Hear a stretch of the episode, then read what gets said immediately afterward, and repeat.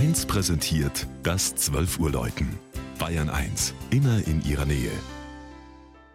Es ist 12 Uhr. Das Mittagsläuten kommt heute aus Herxheim in Unterfranken.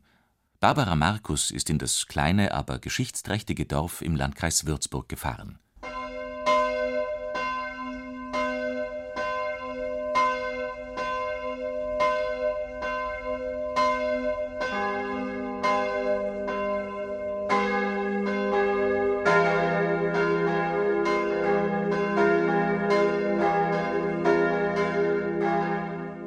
400 Jahre ist es her, dass in der evangelischen Georgskirche von Herxheim eine Kanzel aufgestellt wurde, wie es sie nur noch einmal in ganz Unterfranken gibt, in der Nachbargemeinde Giebelstadt.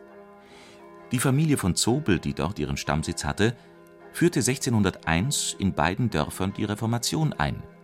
Und beide Kanzeln zeugen auf gleiche Weise von der Bedeutung des Wortes in der evangelischen Glaubenslehre.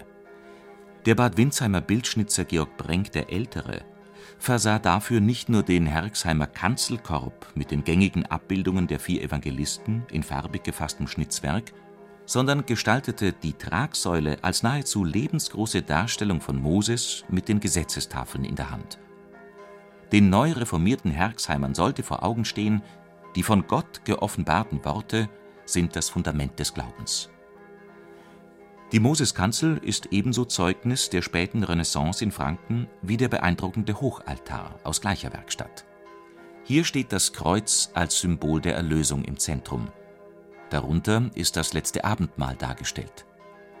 Steinerne Kunstwerke sind die Grabmäler der Familie von Zobel, die in Wände und Boden des gotischen Kirchleins eingelassen sind.